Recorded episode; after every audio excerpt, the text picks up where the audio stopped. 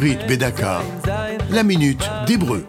Si vous allez au marché acheter une botte d'échalote pour agrémenter votre salade, n'oubliez pas de dire à votre maraîcher que ce légume typiquement français porte un nom typiquement hébreu. En effet, échalote tient son origine de la ville d'Ashkelon, Ascalon en grec ou Ascalonia en latin. C'est Godefroy de Bouillon, lors de la première croisade et la création du royaume de Jérusalem, qui découvrit cette variété d'oignons cultivés dans la ville portuaire d'Ashkelon depuis l'époque des Philistins. Après avoir cédé la ville d'Ashkelon à Saladin en 1192, les Francs rapportèrent dans leur bagage ce petit bulbe de la famille des Liliacées qu'ils cultivèrent ensuite dans la région du Languedoc et du Poitou.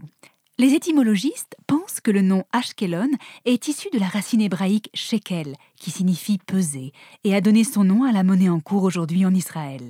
Conquise par les Philistins au XIIIe siècle avant notre ère, la ville fut nommée ainsi en raison du poids du butin versé par les habitants aux envahisseurs.